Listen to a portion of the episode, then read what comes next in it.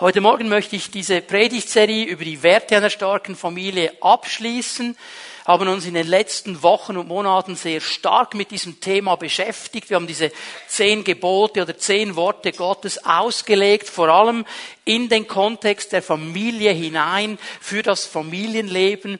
Und heute möchte ich eine abschließende Predigt halten, möchte ein paar Dinge noch einmal aufnehmen und uns mitgeben, dass wir es mehr und mehr lernen, eben in diesen Prinzipien, in diesen starken Prinzipien Gottes zu leben, weil sie uns ein Fundament geben, weil sie uns eine Ausrichtung geben. Ich möchte euch einladen, dass wir das zweite Mosebuch aufschlagen, Kapitel 31. Und wir werden Vers 18 lesen miteinander, 2. Mose 31, Vers 18.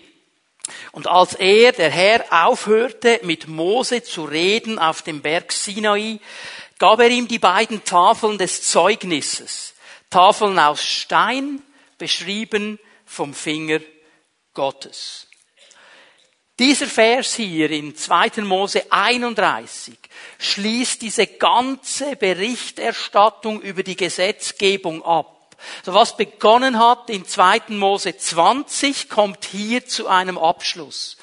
Gott hat Mose nicht nur diese zehn grundlegenden Gebote gegeben, er hat ihm dann auch noch viele andere Gesetzmäßigkeiten und Prinzipien aufgezeigt und er hat ihm ganz genau und detailliert erklärt, wie die Stiftshütte, das Heiligtum in der Wüste gebaut werden soll.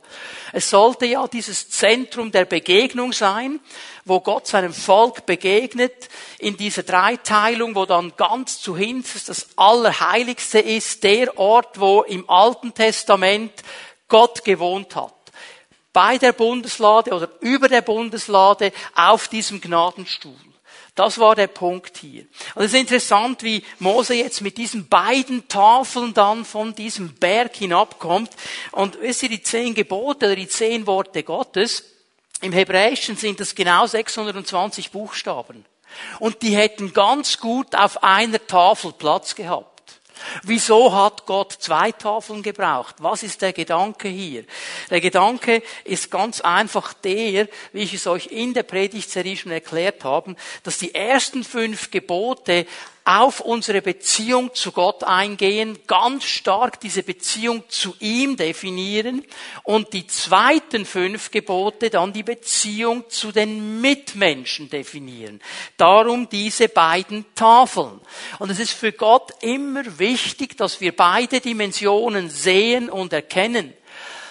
Als Menschen, die Gott nachfolgen und mit ihm leben, stehen wir immer so ein bisschen in der Tendenz, auf einer Seite vom Wagen zu fallen. Es gibt die ganz Geistlichen, die sich nur auf ihre Beziehung nach Gott ausrichten und sie wollen immer tiefer gehen und immer mehr von der Tiefe Gottes erleben und immer mehr in der Salbung herumwarten und immer mehr nur geistlich zu sein und dann stehst du in der Gefahr, irgendwo ein charismatischer Überflieger zu werden, der keine Bodenhaftung mehr hat. Das ist einseitig. Dann gibt es aber andere, die sagen, na, die Mitmenschen, das ist das Wichtigste und wir müssen sozial sein und ihnen die Liebe Gottes bringen und, und, und. Wenn du nur diese Richtung siehst, wirst du auch einseitig. Gott sieht immer beide Elemente, beide Beziehungsfelder und das deutet er hier auch an in diesen zwei Tafeln mit diesen Geboten. Und diese Gebote, die sind nicht irgendwo so ein guter Tipp. Sie sind auch nicht entstanden, weil Mose irgendwo auf dem Berg meditiert hätte und gedacht hat, das könnte ich noch aufschreiben, das könnte ich noch sagen, das wäre so eine Sache. Die Bibel betont hier ganz stark, dass sie mit dem Finger Gottes geschrieben worden sind. Das heißt, es ist ein Bild auf den Heiligen Geist. Es heißt, sie haben ihren Ursprung in Gott. Das sind Gedanken Gottes, es sind Prinzipien Gottes. Und weil sie ihren Ursprung bei Gott haben, haben, weil es seine Überzeugungen sind, sind sie so zentral wichtig für unsere Leben. Sie sind das Fundament auch für uns Menschen im neuen Bund. Ich habe euch gesagt, dass Mose viele andere Gebote gehört hat. Gott hat mit ihm über Kultusgebote gesprochen, wie soll man Gottesdienst feiern, wie soll im Tempel gefeiert werden, wie soll geopfert werden. Er hat über Reinheitsgebote gesprochen, er hat auch Rechtsprechung ausgesprochen. Diese Dinge sind für uns im neuen Bund nicht mehr relevant weil die aufgelöst worden sind durch den neuen Bund in Jesus Christus. Aber diese zehn Worte, die sind nach wie vor der moralische Kompass Gottes in unsere Leben hinein. So sollen wir leben. Darum nimmt sie Jesus immer wieder auch auf im Neuen Testament. Darum werden sie immer wieder betont. Und darum ist es wichtig, dass wir verstehen, wie zentral sie sind. Es geht um die Beziehung zu Gott. Es geht um die Beziehung zu Menschen. Nun, ich habe das angedeutet, im alten Bund angefangen mit dem Heiligtum in der Wüste, mit der Stiftshütte, über den Tempel, hatten diese beiden Tafeln den zentralen Platz. Sie lagen im Allerheiligsten, in der Bundeslade, da wo die Präsenz Gottes war. Das zeigt an, wie zentral sie waren für das Volk Gottes. Jeder wusste, da wo Gott ist, da sind auch diese zehn Worte.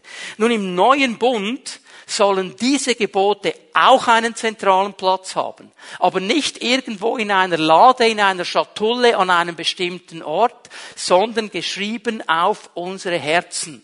2. Korinther kannst du mal aufschlagen, Kapitel 3 und Vers 3 werden wir gleich lesen. Im 2. Korinther 3 und 4 macht Paulus eine interessante Gegenüberstellung zwischen dem alten und dem neuen Bund. Und er erklärt, was im neuen Bund an Neuem geschehen ist, wie wir jetzt nicht mehr an einen bestimmten Ort hinpilgern, um Gott anzubeten, sondern durch Jesus Christus eben dieses Allerheiligste geöffnet ist und wir in jedem Moment zu jeder Tages- und Nachtzeit Zugang haben zu diesem Thron der Gnade. Wir können zu ihm gehen, weil Jesus diesen Weg geöffnet hat. Und jetzt sagt Paulus hier in 2. Korinther 3, Vers 3 eine wichtige Sache. Es ist offensichtlich, dass ihr ein Brief seid, den Christus selbst verfasst hat und der durch unseren Dienst zustande gekommen ist. Er ist nicht mit Tinte geschrieben, sondern mit dem Geist des lebendigen Gottes. Jetzt haben wir wieder den Finger Gottes. Der Finger Gottes hat im alten Bund auf diese Steintafeln geschrieben. Der Finger Gottes, der Heilige Geist, schreibt im neuen Bund auf unsere Herzen. Die Tafeln, auf denen er steht, auf denen er steht, sind nicht aus Stein, sondern aus Fleisch und Blut. Es sind die Herzen der Menschen. So im neuen Bund hat Gott uns durch den Heiligen Geist diese Gebote, diese zehn Worte auf unser Herz geschrieben, sodass sie uns leiten und führen sollen, dass sie diese Relevanz einnehmen können. Denn diese zehn Gebote sind unveränderlich. Es ist Wesen und Charakter Gottes. Und in diesen Geboten zeigt uns Gott die Türe zur Freiheit, zum Leben und zum Frieden. Und das möchte ich euch heute Morgen zeigen. Die Gebote Gottes sind die Türe zur Freiheit, die Türe zum Leben und die Türe zum Frieden. Lass uns mal 2. Mose 20 aufschlagen. Zwei Verse, die wir immer wieder gehört haben in dieser Predigtserie drin. Und ich möchte euch zeigen, wie Gott mit dieser Freiheit schon ganz am Anfang beginnt. Gott redete all diese Worte und sprach, ich bin der Herr, dein Gott, der dich herausgeführt hat aus dem Land Ägypten, aus dem Sklavenhaus. So, bevor Gott überhaupt anfängt, ein Gebot auszusprechen, gibt er uns mal diesen gewaltigen Zuspruch und diese gewaltige Verheißung. Er sagt, ich bin der Herr, ich habe dich herausgeführt. Ich habe dich aus dem Sklavenhaus herausgeführt. Du bist nicht mehr ein Sklave. Du bist nicht mehr gebunden.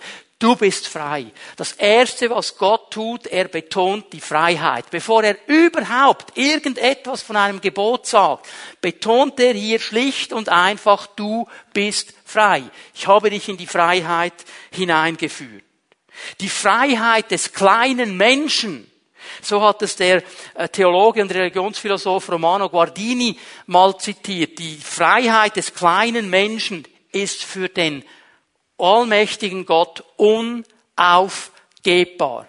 dass der Mensch frei sein soll, dass er eine Freiheit hat, ist für Gott ein Wert, den er nie diskutieren wird. Das steht immer in unserer Beziehung zu ihm. Diese Freiheit des Menschen. Von Anfang an, als er den ersten Menschen geschaffen hat, hat er ihn als ein Vis-à-vis -vis geschaffen. Gott will Gemeinschaft. Gott will Beziehung. Gott will mit dem Menschen zusammen sein. Das ist sein tiefstes Herzensanliegen. Und er tut alles, was er nur tun kann, um diese Gemeinschaft möglich zu machen, um diese Beziehung möglich zu machen. Und von dieser Gemeinschaft, von dieser Beziehung handeln eben diese zehn Worte. Und damit der Mensch echte Freiheit erleben kann, echte Freiheit, muss er die Beziehung zu seinem Schöpfer klären. Sonst wird er nie echte Freiheit haben. Unser Freiheitsbegriff, den wir heute kennen, ist meilenweit von dem entfernt, was die Bibel meint, wenn sie von Freiheit spricht. Freiheit bedeutet für uns heute, ich kann machen, was ich will und niemand hat mir reinzureden. Das ist nicht die Freiheit, von der die Bibel spricht.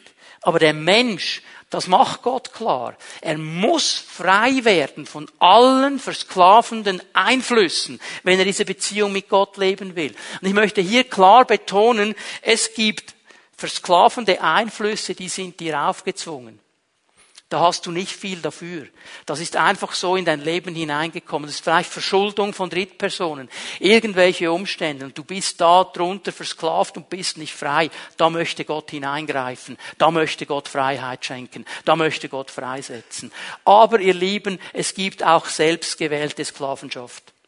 Es gibt Dinge, da trage ich die Konsequenz einer Entscheidung. Ich weiß, es ist nicht gut, ich weiß, es tut mir nicht gut, ich weiß, ich sollte das nicht, aber ich will ganz einfach nicht aufhören damit und ich bin versklavt.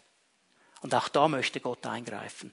Auch da möchte Gott einen Punkt setzen und uns wieder in diese Freiheit hineinbringen. Das ist sein ganz, ganz tiefes Anliegen. Das sind seine ganz, ganz wichtigen Gedanken. Die ersten fünf Gebote, das ist der Grund, warum sie am Anfang stehen. Handeln von dieser Beziehung zu Gott. Sie definieren meine Beziehung, die ich als Geschöpf vor meinem Schöpfer einnehmen soll.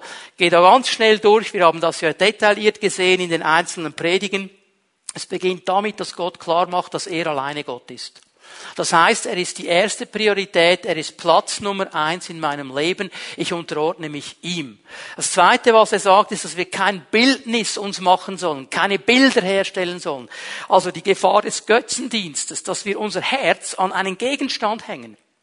Dass wir unser Herz irgendwo an etwas hängen, das nicht Gott ist und dieses etwas für uns zu einem Götzen wird und die Priorität Gottes wegnimmt und wir dann nicht mehr frei sind, sondern eben gebunden an diesen Götzen.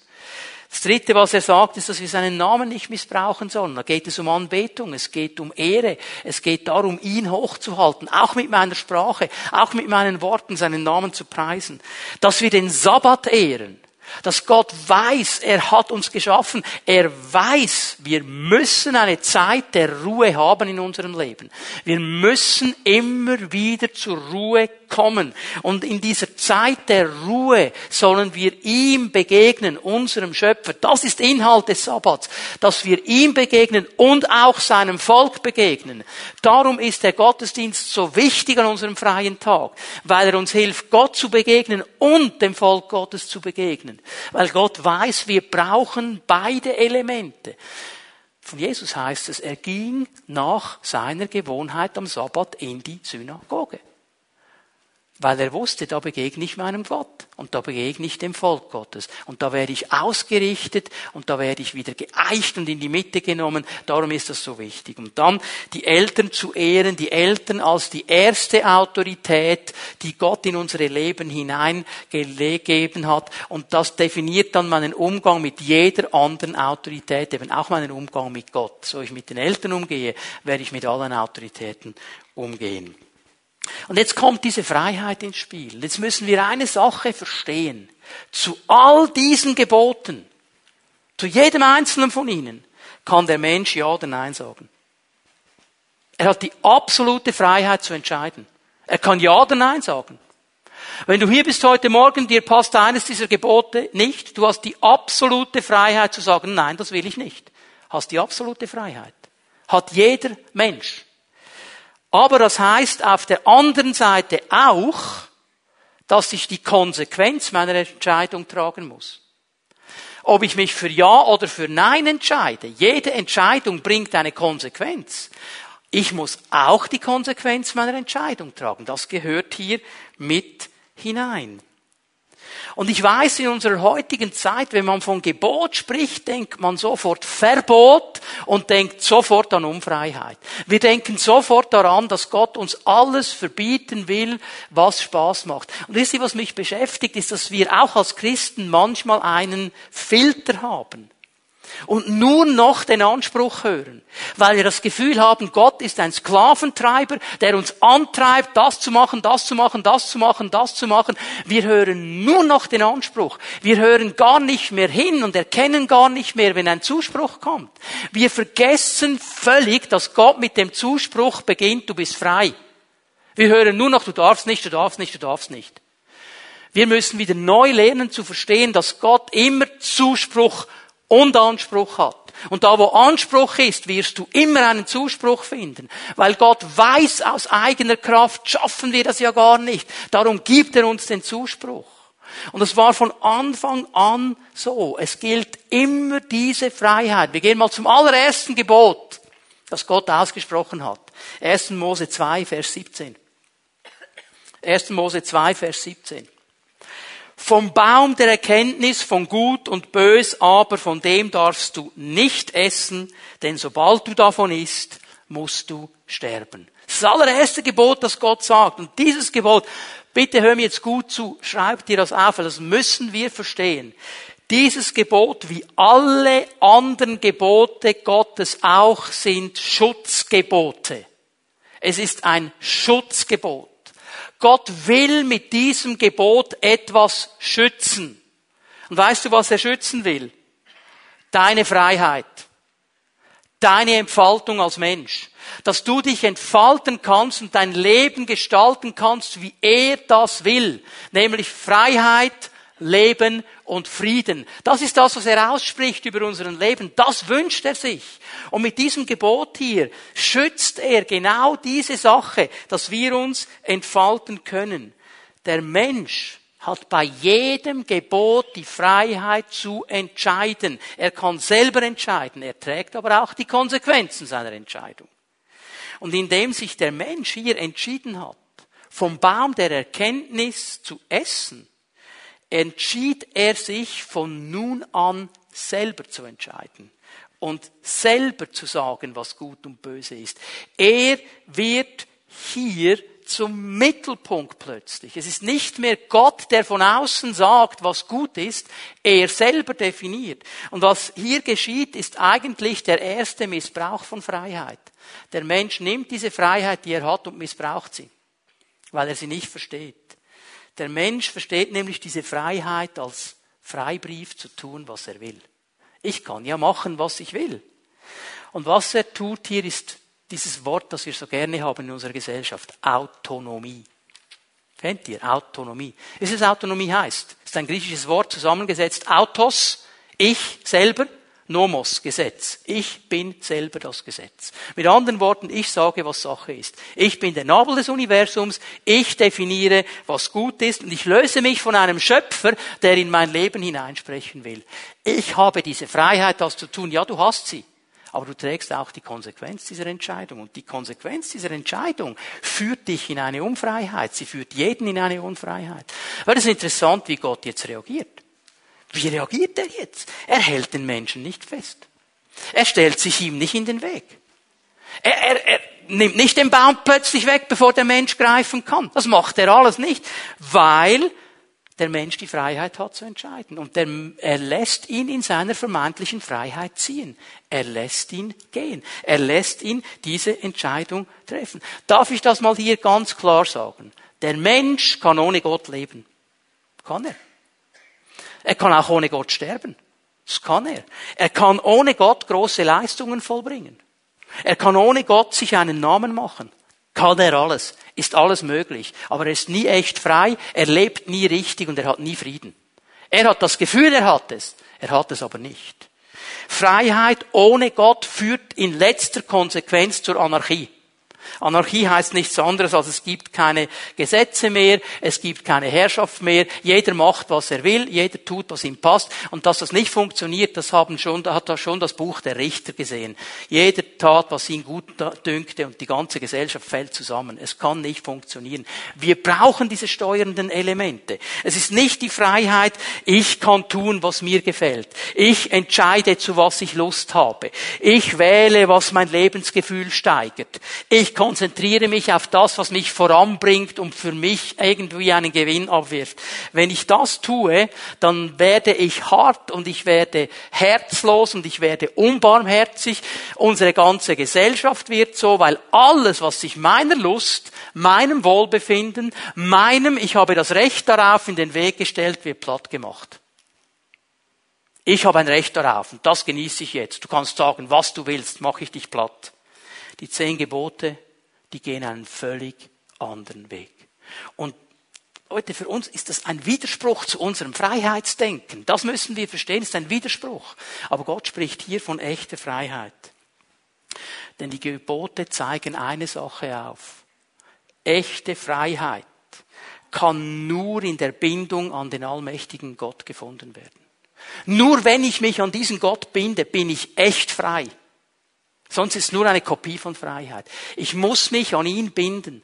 Er ist mein Schöpfer. Die Gebote sind eigentlich eine Einladung, eine Einladung, den Herrn, den Herr meines Lebens sein zu lassen, ihm den Platz zu geben, der ihn gebührt. Eben er ist Priorität Nummer eins. Ihm gehört mein Leben. Und wenn ich diese Entscheidung treffe, wenn ich das tue, dann werde ich frei von Schuld. Er wird mir in diesem Moment alle Schuld, die zwischen uns steht, wegnehmen und vergeben. Er wird mich reinigen. Er macht mich frei von Bindungen, die mich versklaven, von Bindungen, die mir eine vermeintliche Freiheit vorgaukeln, aber in letzten eben Bindungen sind. Und er führt mich in die echte Freiheit. Und er macht mich frei, ein Kind Gottes zu sein. Er nimmt mich auf in seine Familie. Er führt mich mit seinem Heiligen Geist und er hilft mir durch die Kraft des Geistes in den Prinzipien Gottes zu leben. Und das heißt nichts anderes, als dass ich frei bin von einer Identitäts- und Hoffnungslosigkeit. Ich weiß, wer ich bin. Ich weiß, wem ich gehöre. Ich weiß, wer mein Gott ist. Meine Identität muss ich nicht von irgendwoher holen. Ich habe sie von ihm. Er hat über meinem Leben und über deinem Leben gesagt, du bist mein geliebtes Kind. Das ist meine Identität. Und ich habe Hoffnung. Das heißt nicht, dass immer alles nur gut läuft. Das heißt nicht, dass keine Widerstände da sind. Das heißt nicht, dass keine Herausforderungen kommen. Aber in jedem Widerstand, in jeder Herausforderung, in jedem Moment meines Lebens habe ich Hoffnung, weil mein Gott ist größer als alles. Und er ist stärker als alles. Und wisst ihr, manchmal tut mir mein Herz weh, wenn ich mit Christen spreche und sie haben das Gefühl, Gott ist ein Sklaventreiber. Gott ist ein alter, bitterer Sklaventreiber, der uns den ganzen Tag nur antreibt. Du hast Gott nicht verstanden. Gott hat nie nicht an einer Stelle gesagt, dass wir seine Sklaven sind. Nicht an einer Stelle. Wenn Paulus im Neuen Testament in seinen Briefen sagt, ich bin ein Sklave Jesu Christi, dann ist das seine Aussage. Seine Aussage. Und das wird so wunderbar auf den Punkt gebracht in Lukas 15, in diesem Gleichnis der beiden verlorenen Söhne. Es ist nicht nur einer verloren da, es sind beide verloren.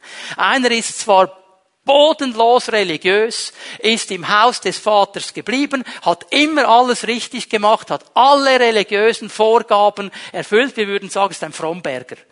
Der war wirklich fromm, dass die Ohren schnackeln. Also total aber er hat nie verstanden, wer der Vater ist. Er hat nie verstanden, wer der Vater ist. Und der eine, der andere hat gesagt, Vater, ich will ausziehen, ich will das Leben genießen, gib mir mein Erbe. Und dann ist er losgezogen, hat es verhurt, hat es versoffen, hat es verfressen und landet bei den Schweinen. Und da am tiefsten Punkt seines Lebens fängt er an zu überlegen. Ein bisschen spät, aber immerhin fängt er an zu überlegen und sagt, bei meinem Vater zu Hause haben es die Sklaven besser. Und jetzt macht er einen Notizzettel, schreibt sich genau auf, was er seinem Vater sagen will. Er schreibt sich auf, okay Vater, ich habe gesündigt gegen den Himmel und gegen dich. Ich bin nicht mehr würdig, dein Sohn zu sein. Mache mich zu einem Sklaven in deinem Haus. Und jetzt geht er los auf den Heimweg. Und der Vater, der sieht ihn von ferne kommen. Das zeigt mir eines. Das zeigt mir, dass der Vater offensichtlich jeden Tag Ausschau gehalten hat. Weil der wusste ja nicht, wann der kommt. Da gab es kein Fax, da gab es kein SMS, kein WhatsApp, gar nichts. Aber jeden Tag war er da. Und er sieht seinen Sohn von weitem. Und jetzt macht dieser Vater etwas absolut Unerhörtes. Dieser Vater, diese Familie, wir würden heute sagen, die gehörten zu den besseren Kreisen in Israel. Das war High Society. Das war eine wohlhabende Familie. Der hatte einen großen Hof, der hatte ein Erbe, um es wegzugeben. Der hatte Sklaven. Das war ein, ein, ein Großgrundbesitzer, würden wir heute sagen. Und ein Mann in dieser Stellung, der, dem wäre es nie eingefallen, nie in der damaligen Kultur zu rennen. Nie. Würde man nicht machen, weil wenn er rennen muss, jetzt bitte denk mal einen Moment in der Kultur der damaligen Zeit, er hatte keine Jeans. Der hatte eigentlich einen Rock an. Und er musste mal den Rock nach oben liften, die Beine zeigen und lossprinten. Und das macht man in der damaligen Zeit nicht. Das war ein Affront gegen alles. Aber weißt du was? In diesem Moment, wo er seinen Sohn sieht, ist ihm jede Etikette egal. Jede Kultur egal. Es ist ihm egal, was die anderen sagen. Er sprintet nur noch los und nimmt seinen Sohn in den Arm. Und der Sohn fängt an, seinen Spruch loszulassen. Hat hier einen Zettel, Notizzettel. Vater, ich habe gesündigt gegen den Himmel, gegen dich. Ich bin nicht mehr würdig, dein Sohn zu sein. Und jetzt unterbricht ihn der Vater. Bevor der Sohn etwas von Sklavenschaft sagen kann, unterbricht ihn der Vater. Und er sagt, schnell, schnell, schnell, mein Sohn ist zurückgekommen. Bringt ihm Schuhe, bringt ihm ein Kleid, bringt ihm den Siegelring. Mit anderen Worten, er setzt ihn voll wieder ein in die Sohnschaftsstellung. Er will gar nichts hören von einem Sklaven. Die Sandalen, das ist der Beweis, dass er eben nicht Sklave ist. Sklave hatte keine Schuhe. Das Feierkleid, der Siegelring ist der Zugang zum ganzen Besitz des Vaters, der sagt ihm, du bist mein Sohn. Egal was du gemacht hast, du bist mein Sohn. Du bist nicht mein Sklave. Du bist Sohn. Und weißt du was, das sagt Gott über dich und über mich. Du bist Sohn, du bist Tochter. Wir sind nicht Sklaven. Tu dieses Bild auf die Seite. Du hast einen Vater im Himmel, der dich liebt und der möchte, dass sich dein Leben entfalten kann und dass es gut kommt. Wisst ihr übrigens, ich werde immer wieder mal angesprochen, darum sage ich es ab und zu mal wieder, das ist der Grund, wieso ich einen Ohrring trage. Das hat nichts damit zu tun, dass ich cool sein möchte oder Mühe habe mit meinem Alter oder Bling Bling oder weiß ich was. Überhaupt nicht. Ich sage euch, was der Grund ist. Im Alten Testament wenn ein Sklave die Zeit abgedient hat und er wurde frei, er war ein freier Mensch, sein Meister ist zu ihm gekommen und sagt, du bist frei, du kannst gehen. Und der, der Sklave hat, oder der freie Mann hat gesagt, aber mein Sklavenmeister ist so gut, ich will ihm freiwillig dienen. Dann hat man mit diesem Sklaven Folgendes gemacht, man musste ihm ein Zeichen geben, weil er war ein freier Mann. Er hat aber freiwillig als Sklave gedient. Und man hat ihn an einen Türrahmen genommen und hat ihm einen Pfriem durch das Ohr getrieben und den hat er dann getragen. Und das war das Zeichen, ich bin eigentlich ein freier Mann aber ich diene meinem Herrn. Und weißt du, jedes Mal, wenn ich mir an die Ohren fasse, dann weiß ich, ich bin absolut frei, aber ich bin der Sklave Jesu Christi. Ich lebe nicht mir, ich lebe ihm. Darum habe ich dieses Ding. Also, wenn du das Gefühl hast, unser Pastor hat einen Bling-Bling-Komplex, kannst du abschminken. Das ist der einfache Grund. Wir sind seine Kinder. Und wir entscheiden uns, weil wir nur in der Bindung an ihn echt frei sind ihm zu dienen mit allem, was wir haben. Die Gebote, sie sind aber auch die Türe zum Leben. Sie sind auch die Türe zum Leben. Jetzt ist interessant, was geschieht, nachdem der Mensch das erste Gebot übertreten hat. Du kannst mal 1. Mose 3 aufschlagen, werden das gleich anlesen, weil Gott hat ihn jetzt aus dem Paradies vertrieben. Wir lesen mal, wir lesen mal, was hier geschieht. 1. Mose 3, Vers 22. Und der Herr Gott sprach, sieh, der Mensch ist geworden wie unser einer, dass er gut und böse erkennt. dass er nun aber nicht seine Hand ausstrecke und auch noch vom Baum des Lebens nehme und esse und ewig lebe. So schickte ihn der Herr Gott aus dem Garten Eden fort, dass er den Erdboden bebaue, von dem er genommen war. Jetzt müssen wir eine weitere wichtige Sache verstehen. Nicht nur die Gebote, sondern auch die Konsequenzen Gottes. Wenn Gott konsequent in unser Leben handelt, dienen dem Schutz des Menschen. Nicht nur die Gebote sind Schutzgebote, auch sein Handeln als Konsequenz auf meine Entscheidung ist zu meinem Schutz. Hör mal, wenn Gott in meinem Leben oder in deinem Leben voll auf die Bremse steht, dann macht er das nicht, weil er eine Spaßbremse ist.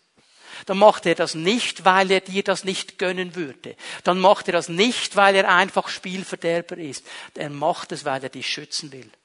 Er macht es, weil er den Schutz, den Schutz und die Entfaltung deines Lebens als oberste Priorität sieht. Ich meine,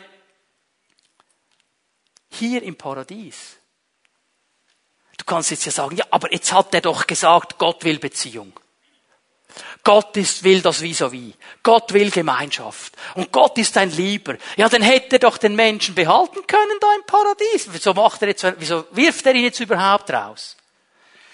Im Paradies hätte die Mensch, der Mensch die Möglichkeit gehabt, ewiges Leben, auf ewiges Leben zuzugreifen. Der Baum des ewigen Lebens. Was heißt das? Das heißt, die Folge davon wäre ein nie endendes Leben in Schuld und Leid. Weil der Mensch hat sich aus dem Segen Gottes herauskatapultiert. Es ist Schuld zwischen ihm und Gott und nach dieser Entscheidung kommt Leid in einer gewaltigen Welle über die Menschheit. Jetzt stell dir mal vor, du könntest noch ewig leben, es würde nie aufhören mit Schuld und Leid. Das ist der Schutz Gottes. Dass er das Leben begrenzt, die irdische Existenz begrenzt und dem Menschen eben die zehn Gebote gibt, um zu ordnen, wie er leben soll, um ihm dabei zu helfen. Und diese zehn Gebote, die zeigen uns die zweite Tafel, wie wir miteinander leben sollen, wie wir das Miteinander gestalten sollen. Ich mache auch hier ganz kurz einen äh, Schnelllauf. Gott schützt das Leben, du sollst nicht töten. Er schützt die Ehe, er schützt das Eigentum des anderen, er schützt seine soziale Ehre und er hilft uns nicht neidisch zu werden über das, was der andere hat, sondern zufrieden zu leben. Und das definiert unser Miteinander. Das definiert unser Leben miteinander, unser gemeinschaftliches Leben. Und stell dir mal vor, wenn diese Regeln zum Leben wieder mehr Raum bekommen würden in unseren Familien, in unserem Miteinander als Familien, was da an Segen, an Freiheit, an Frieden, an Leben geschehen könnte. Wenn diese Regeln Gottes in unserer Gesellschaft wieder mehr Raum bekämen, und wir wieder so anfangen würden, miteinander zu leben, was da entstehen könnte an Freiheit, an Leben, an Frieden. In der Gemeinde. Wenn wir lernen, so miteinander umzugehen, so miteinander zu leben aus der Kraft des Heiligen Geistes, wie würden unsere Beziehungen anders aussehen? In einer Freiheit, im Leben, in Frieden. Das ist immer Gottes Ziel. Das ist immer Gottes Ziel. Aber er sieht noch etwas in diesen Geboten drin. Nicht nur die Türe zur Freiheit, nicht nur die Türe zum Leben, sie sind auch die Türe zum Frieden. Diese Gebote Gottes legen eine Basis, um im Frieden zu leben. Und wieder, wie ich es vorhin schon gesagt habe, auf beide Dimensionen. Frieden mit Gott Frieden mit den Menschen. Ich gebe euch hier eine wichtige Bibelstelle. Es ist eine Bibelstelle, die wir eigentlich alle auswendig äh, kennen sollten, weil sie so wichtig ist, auch im geistlichen Kampf. Römer 5, Vers 1.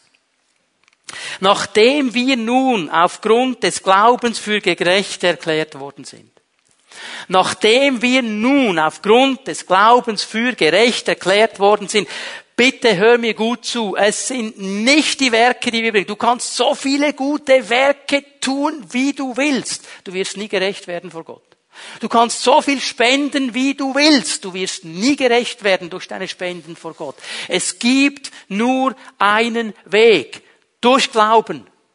Durch Glauben. Indem ich glaube, dass Jesus für mich zweiten Korintherbrief heißt es, der, der von keiner Sünde wusste, wurde für mich zur Sünde gemacht, damit ich durch ihn die Gerechtigkeit werde, die vor Gott gilt.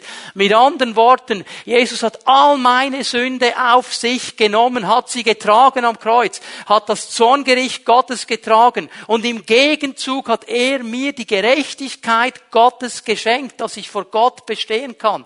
Das ist kein Gefühl. Das ist etwas, was ich im Glauben ergreifen darf. Es gibt Momente in meinem Leben, wenn ich etwas gemacht habe, das nicht in Ordnung ist, wenn ich vielleicht schneller geredet habe, als ich überlegt habe. Und bevor das Wort halb draußen war, hat es mir schon leid getan. Dann fühle ich mich absolut nicht gerecht. Dann kommt nämlich sofort der Fan und sagt, du willst, du bist noch Pastor, sagst du. Und sagst solche Dinge. Vergiss es, vergiss es, vergiss es. Und dann bin ich froh, dass ich weiß, was in Römer 8, Vers 1 steht. Es gibt keine Verdammnis für die, die in Christus Jesus sind. Ich kann um Entschuldigung bitten, den Herrn um Entschuldigung bitten, die Menschen, die mit einbezogen sind. Und ich bin trotzdem die Gerechtigkeit Gottes. Weil wir durch Glauben gerecht gemacht sind, haben wir Frieden mit Gott. Hast du es gesehen? Hallo, Gott hat das Kriegsbeil vergraben. Er hat nicht Krieg mit dir. Er ist nicht zornig auf dich. Er hat Frieden. Wenn du Jesus in deinem Herzen hast, hat er gesagt, Frieden. Heute würden wir sagen, Peace, Brother. Er hat Peace gemacht mit dir. Er hat Frieden gemacht. Da ist nicht Dinge gegen dich. Er hat Frieden gemacht. Und er möchte dein Leben entfalten. Er ist nicht gegen dich. Er ist für dich. Er hält dir nicht die Dinge vor, er möchte dir helfen, in die Freiheit zu kommen. Warum haben wir so ein schlechtes Bild von Gott? Er hat Frieden gemacht. Kann ich nicht verdienen, kann ich nur im Glauben annehmen. Und er hat auch Frieden gemacht und Frieden soll meine Beziehung zu meinen Mitmenschen definieren, Haus und Welt, also in meiner Familie, in der Gemeinde, aber auch in der Welt. Und hier gebe ich euch diese Stelle aus Hebräer 12, Vers 14. Bemüht euch mit ganzer Kraft um Frieden mit jedermann. Bemüht euch mit ganzer Kraft. Also warte nicht darauf, dass der andere kommt, egal wie er sich verhält. Das ist hier nicht die Frage. Der Hebräerbriefschreiber geht nicht davon aus, dass der erste, der andere den ersten Schritt macht. Er sagt, du als Mensch, der Frieden hat mit Gott, du als Mensch, der erfüllt ist vom Heiligen Geist, du als Mensch, der mit Jesus leben will, du bemühst dich, mit allen Frieden zu haben. Du bemühst dich darum. Und richtet euch in allem nach Gottes Willen aus. Denn ohne ein geheiligtes Leben wird niemand den Herrn sehen. So, und jetzt haben einige schon wieder eine Krise weil sie nur Anspruch hören. Ja, ich werde nie den Herrn sehen, ich werde ihn nie sehen. Was ist ein geheiligtes Leben?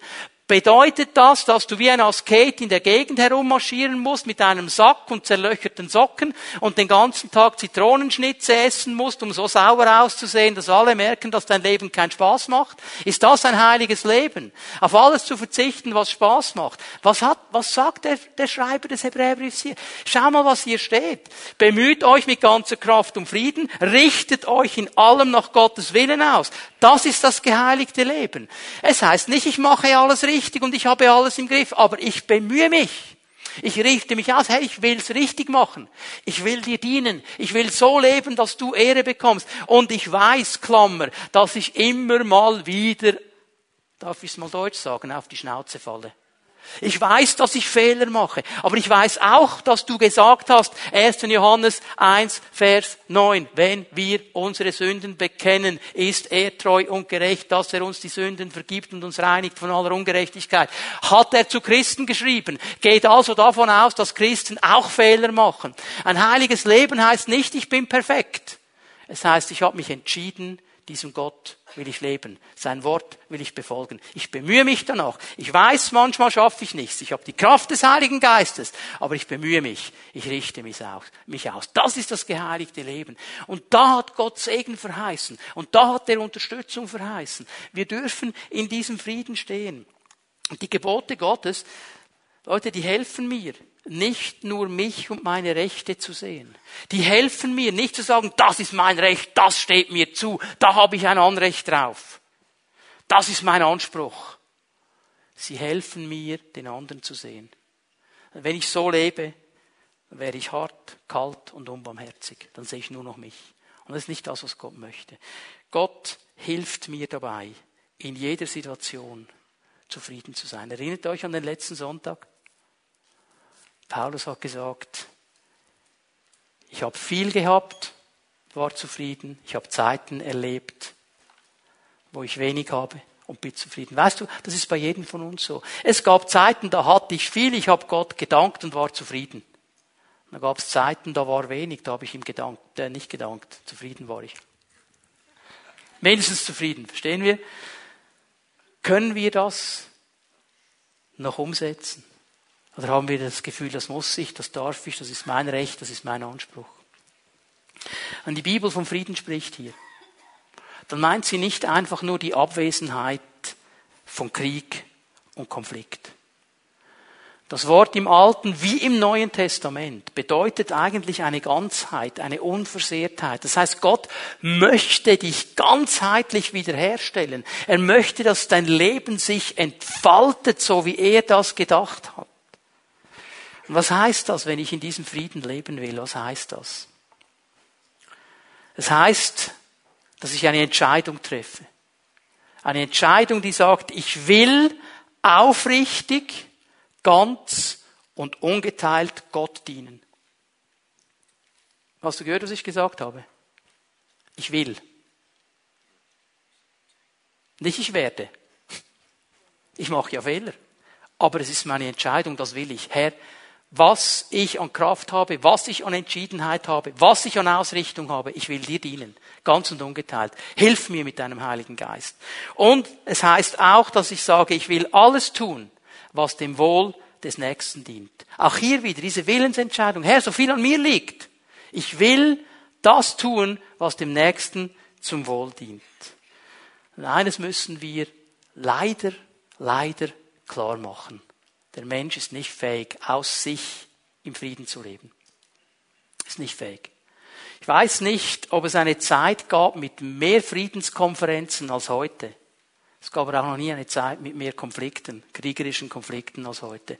Je mehr wir vom Frieden wissen, desto mehr Kriege gibt es. Wir sind offensichtlich nicht in der Lage, diese Dinge zu definieren. Und ich musste daran denken, das ist wie eine Wand an der wir entlang gehen. Wie eine Wand, die keine Türe hat. Wir, wir wissen irgendwo, es gibt Freiheit, es gibt Leben, es gibt Frieden, das gibt es irgendwo. Und wir tasten diese Wand ab. Aber da ist keine Türe, die uns irgendwie hilft, da hineinzugehen. Wir wissen, das gäbe es irgendwo. Aber wir stehen wirklich vor verschlossenen Türen, vor einer Wand. Und weißt du, was das Schöne ist am Evangelium? Wenn der Mensch vor einer Wand ohne Türe steht, dann bricht Gott eine Türe durch die Wand. Dann wird er aktiv. Der Mensch, der ihn sucht, er wird Zugang finden. Und Gott selber kam in Jesus Christus, um diese Türe zu werden. Schau mal, Johannes 10, Vers 9. Ich bin die Tür, sagt Jesus. Hallo, ich bin die Tür. Ich bin es. Du musst nicht mehr weiter suchen. Ich bin die Tür. Wenn jemand durch mich eintritt, wird er gerettet werden. Also wer mich annimmt, wer durch diese Türe geht, der wird frei.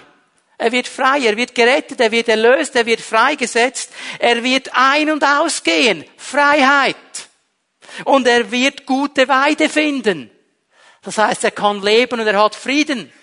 Und das ist ja im Zusammenhang Johannes 10, wo Jesus vom Hirten und den Schafen spricht. Das Einzige, was du verstehen musst, ist das, was ein Schaf versteht. Ich brauche den Hirten, um richtig zu leben.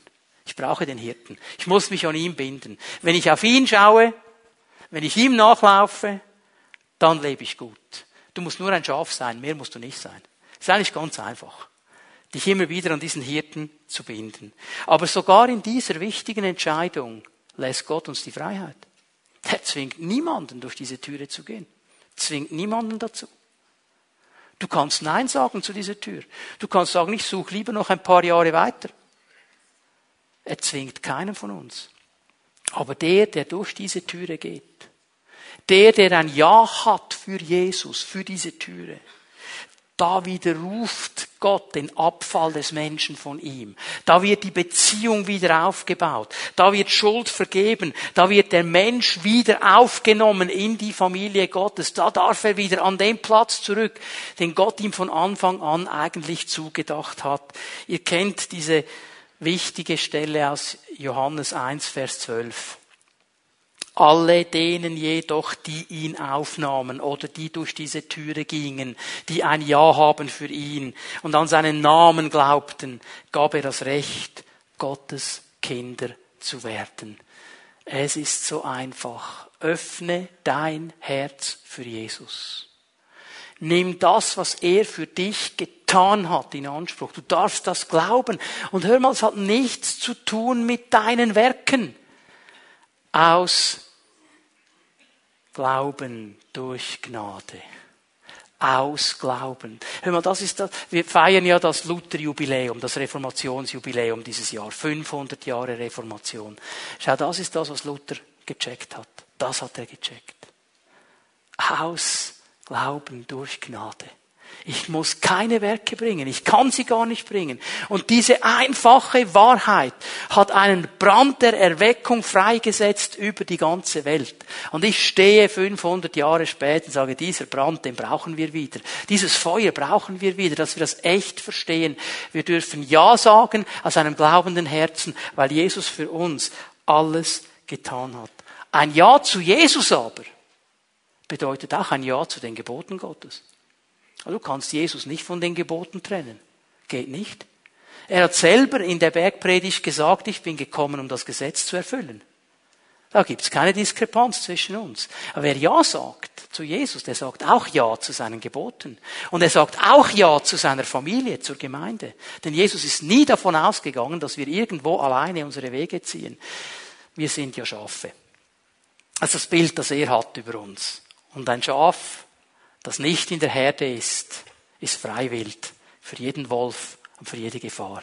Aber wenn sie zusammen sind, als eine Herde, dann sind sie geschützt. Darum ist ein Ja zu Jesus immer ein Ja zu seinem Wort und immer ein Ja zur Gemeinde. Das geht da immer zusammen.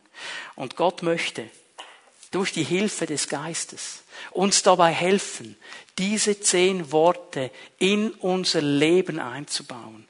Diese zehn Gebote, ein jüdischer Religionswissenschaftler hat gesagt, es sind die zehn Freiheiten vom Sinai. Diese zehn Worte Gottes sind Freiheit, Leben und Frieden. Und Gott möchte uns heute Morgen ermutigen, möchte uns ermutigen, eine Entscheidung zu treffen, eine klare Entscheidung. Er wird einmal gefragt, von einem Schriftgelehrten, was, was ist das wichtigste Gebot? Was ist das wichtigste Gebot? Und Jesus gibt eine klare Antwort in Matthäus 22, Vers 37. Übrigens zitiert er hier 5. Mose 6, Vers 5. Das ist das Zitat. Du sollst den Herrn, deinen Gott lieben, von ganzem Herzen, mit ganzer Hingabe und mit deinem ganzen Verstand. Gott ist Nummer eins. Binde dich an ihn. Tu, was er sagt. Lieb ihn, dien ihm. Dann bist du frei. Dies ist das größte und wichtigste Gebot. Ein zweites ist ebenso wichtig. Und bevor ich, ihr wisst ja, was jetzt kommt, die meisten von euch, bevor ich es lese, hier zitiert Jesus 3. Mose 19, Vers 18. Liebe deinen Mitmenschen wie dich selbst. Die beiden Tafeln der zehn Gebote. Das ist das Allerwichtigste. Jesus fasst es hier noch einmal zusammen. Und übrigens all die Leute, die sagen, ja, im Alten Testament war Gott böse, im Neuen Testament ist er lieb. Das mit Liebe deinen Mitmenschen ist Zitat aus dem Alten Testament. Gott hat seine Meinung nicht geändert. Gott hat nicht irgendwie eine bipolare Störung, dass er einmal so ist und einmal so. Gott ist immer klar. Er ist immer klar. Aber im neuen Bund durch Jesus Christus haben wir einen besseren Zugang, bessere Verheißung, bessere Kraft, weil der Heilige Geist da ist. Und darum sollten wir einen gewaltigen Unterschied machen können zu den Menschen des alten Bundes, weil wir haben etwas anvertraut bekommen, das sie nicht hatten, die Kraft des Heiligen Geistes. Und darum spricht Gott mit uns anders als mit ihnen. denn dem, der viel anvertraut ist, von dem wird viel erwartet. Aber zuerst kommt der Zuspruch. Dir ist viel anvertraut. Dann kommt der Anspruch. Darf ich euch einladen, dass wir aufstehen miteinander? Die Lobpreise werden noch einmal nach vorne kommen. Lass uns einen Moment in der Gegenwart Gottes stehen. Wir wollen einen kurzen Moment in die Stille gehen und zulassen, dass der Heilige Geist zu uns sprechen kann.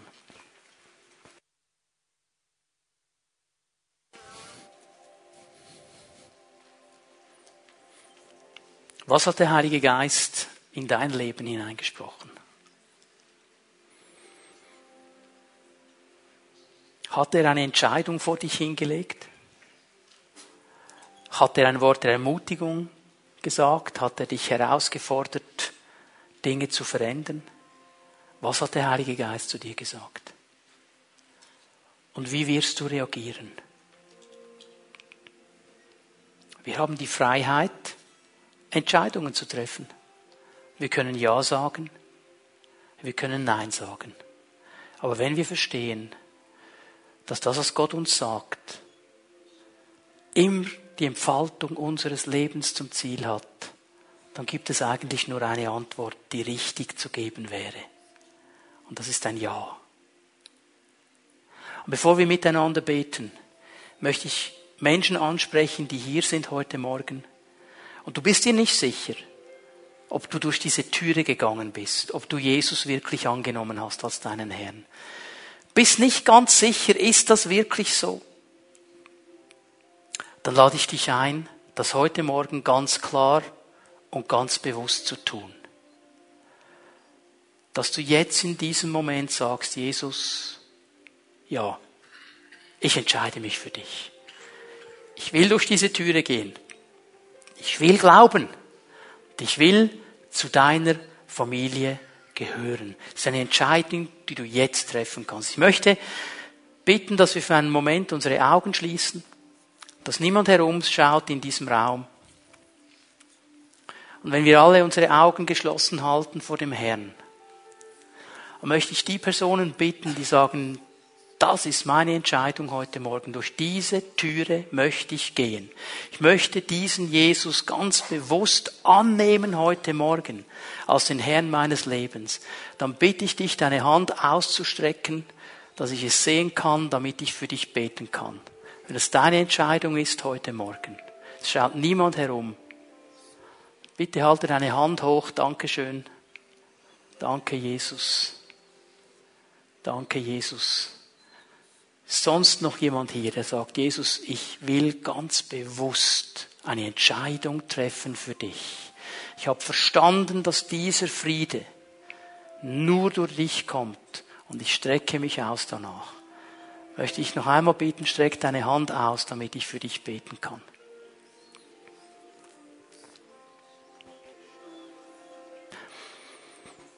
Der Jesus Christus, Du siehst diese vielen Hände. Du hast verheißen, dass wer deinen Namen anruft, gerettet wird. Und wenn diese Menschen deinen Namen jetzt anrufen, dich einladen, der Herr ihres Lebens zu sein, dann weiß ich, dass sie errettet werden, weil du es verheißen hast. Dass du Schuld vergibst, dass du neues Leben schenkst, dass du aufnimmst in die Familie Gottes, jetzt in diesem Moment, weil du es verheißen hast. Und dafür danke ich dir von tiefstem Herzen. Amen möchte Folgendes tun. Ich möchte euch herausfordern. Darf ich bitten, dass Zellenleiter und Zellenleiterinnen, die hier sind bereit sind, mit Menschen zu beten, dass ihr jetzt gleich nach vorne kommt und euch hier vorne aufstellt. Wir werden beten miteinander. Und ich möchte vor allem diese Menschen bitten, die jetzt ihre Hand zum Herrn ausgestreckt haben, gesagt haben, jawohl Herr, ich will durch diese Türe gehen. Komm bitte jetzt nach vorne zu einem dieser Leiter-Ehepaare oder zu einem dieser Leiter und sag ihm, ich bin einer von denen. Und dann werden sie mit dir noch einmal beten und dich segnen. Lass das nicht an dir vorbeigehen. Und ich möchte den Raum auch öffnen für all die Menschen, die gerne ein Gebet möchten. Vielleicht hat Gott zu dir gesprochen, vielleicht hat er dich herausgefordert, vielleicht hat er dir irgendwo äh, etwas vorgelegt, wo du eine Entscheidung treffen kannst. Dann komm wir beten gerne mit dir und wir segnen sich. Matthias wird uns in den Lobpreis, in die Anbetung leiten mit seiner Band. Bitte ihr, die ihr Jesus jetzt zum ersten Mal angenommen habt, kommt bitte gleich nach vorne zu einem dieser Leiter, damit wir euch dienen können. Bitte, Matthias.